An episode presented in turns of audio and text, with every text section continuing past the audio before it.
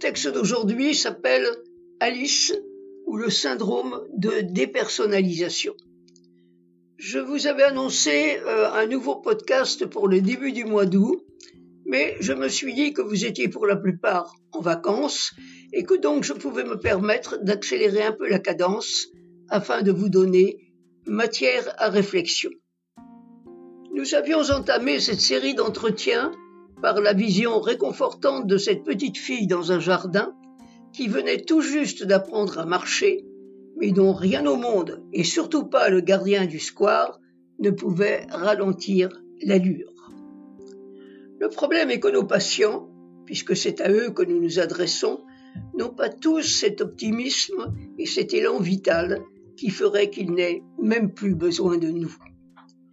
Nous allons nous intéresser tout d'abord à ceux qui, sans se sentir vraiment malades, ne se sentent pas non plus dans leur état normal, soupçonnant sans en avoir la preuve que cette baisse de tonus pourrait bien être en rapport avec cette série de confinements, déconfinements et reconfinements qui nous sont infligés depuis bientôt deux ans. Pourquoi Alice?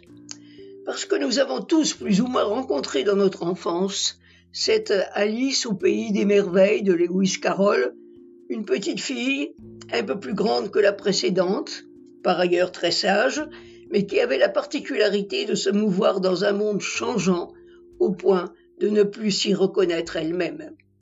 Qui es-tu?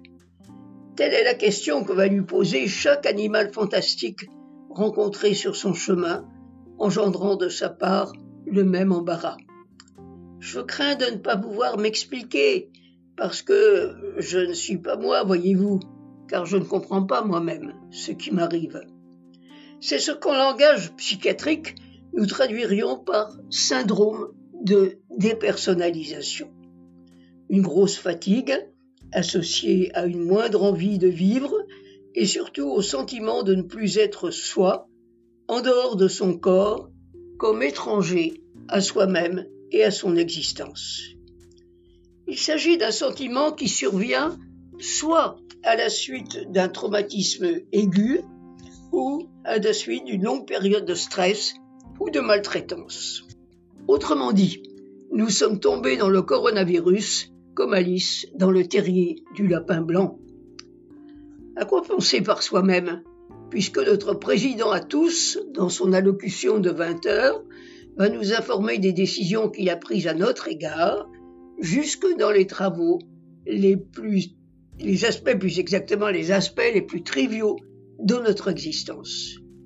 Nos heures de repos et de sortie, les magasins qui nous seront utiles et les non essentiels, notre attirance pour le sport et les spectacles, jusqu'à la fréquentation de nos semblables ou de ceux qu'on persiste à appeler nos proches, même si nous sont devenus pour la plupart inaccessibles. Alors, de quoi se plaignent-ils, ces pseudo-malades, jeunes pour la plupart, apparemment dans la force de l'âge, qu'on a entourés de toutes les précautions nécessaires à leur santé, au point de leur conseiller de rester chez eux, avec un travail adapté, le fameux télétravail, voire pas de travail du tout, le fameux chômage partiel, assurer en tout cas d'avoir le vivre et le couvert, soit les biens essentiels qui continuent de remplir leur caddie au supermarché pour eux et leur progéniture. On remarquera que le vocabulaire lui-même a été choisi pour éviter les mots qui fâchent.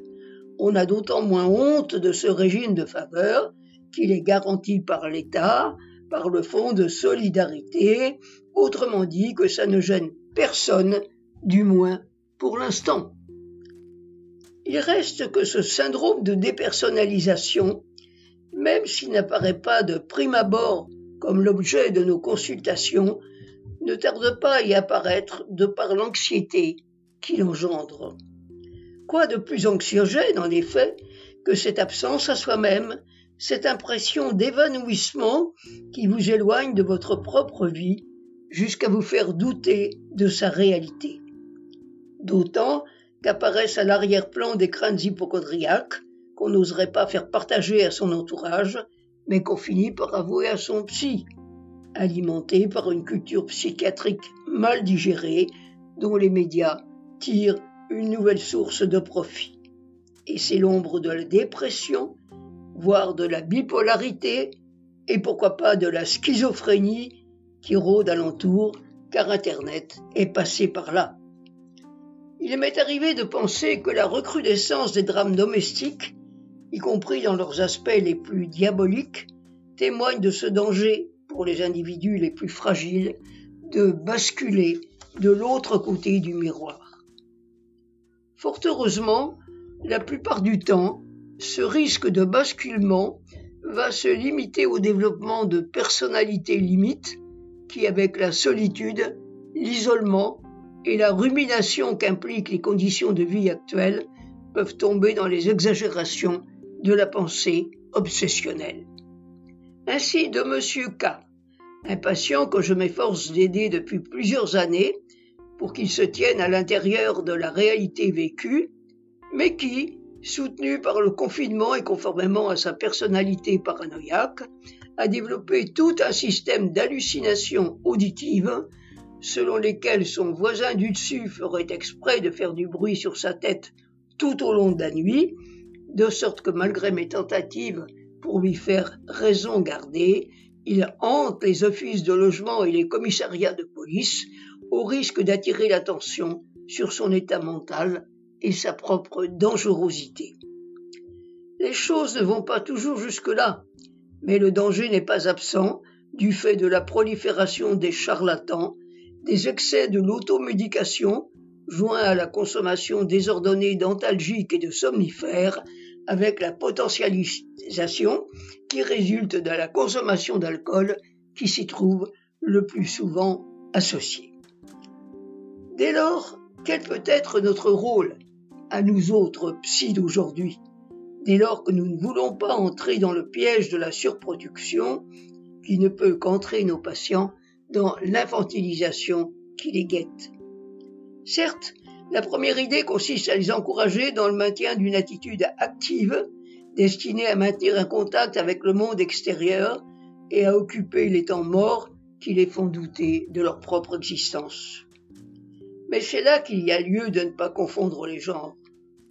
Je me cuque, proteste Alice, qui après une année de télétravail entrecoupée de chômage partiel et d'arrêt de maladie prolongée, enchaîne sur le yoga, la télé, les cours de chant et les séances de développement personnel, non pas que ces distractions soient inintéressantes en tant que telles, mais parce qu'elles relèvent de ce que Pascal en son temps aurait appelé les divertissements, c'est-à-dire une façon d'occuper son temps sans pour autant donner un sens à sa vie. Et c'est la raison pour laquelle on ne s'y reconnaît pas. En fait, les seules personnes qui se retrouvent dans des activités qu'on pourrait dire d'opportunité sont celles qui, à travers celles-ci, manifestent la continuité de leur projet, la persistance d'une vocation, même si la réalisation s'en trouve différée ou compliquée par les circonstances. Je connais un couple qui, ayant racheté au plus mauvais moment un manoir en ruine en Bretagne pour en faire un café culturel, et n'ayant pu y accueillir jusqu'à présent le moindre client, s'est reconverti dans l'élevage d'animaux devenus familiers en attendant des jours meilleurs. Je connais un jeune chercheur qui travaille aux États-Unis sur un projet de recherche océanographique destiné à montrer que le plancton sous-marin peut assainir l'atmosphère terrestre pour les temps à venir. Je connais sur un mode plus ludique une étudiante qui a abandonné son école de commerce pour concevoir une collection de mode adaptés à ces nouveaux urbains que seront les cyclistes de demain. J'oserais dire qu'ils sont heureux, et ils ne sont pas les seuls, tout simplement parce que selon l'expression de Spinoza, ils ont choisi de persévérer dans l'être, c'est-à-dire d'assumer leur identité, soit la seule façon de se convaincre que nous existons vraiment. C'est le témoignage que je voulais vous apporter. C'est le sujet que se propose d'approfondir notre prochain podcast sous le titre La vie n'est jamais sûre, s'agissant de répondre à la question qui nous est si souvent posée d'une éventuelle recrudescence de l'hypochondrie avec l'entrée en scène du coronavirus. Nous aurons à nous demander si l'épidémie a créé de nouveaux hypochondriaques ou si les candidats à l'hypochondrie ne se sont pas trouvés aggravés par ce qui constitue son symptôme majeur, à savoir l'hyperfréquentation médicale dans un contexte où le désordre de l'information ne peut qu'accentuer le sentiment d'insécurité qu'elle est impuissante à résoudre. À la semaine prochaine.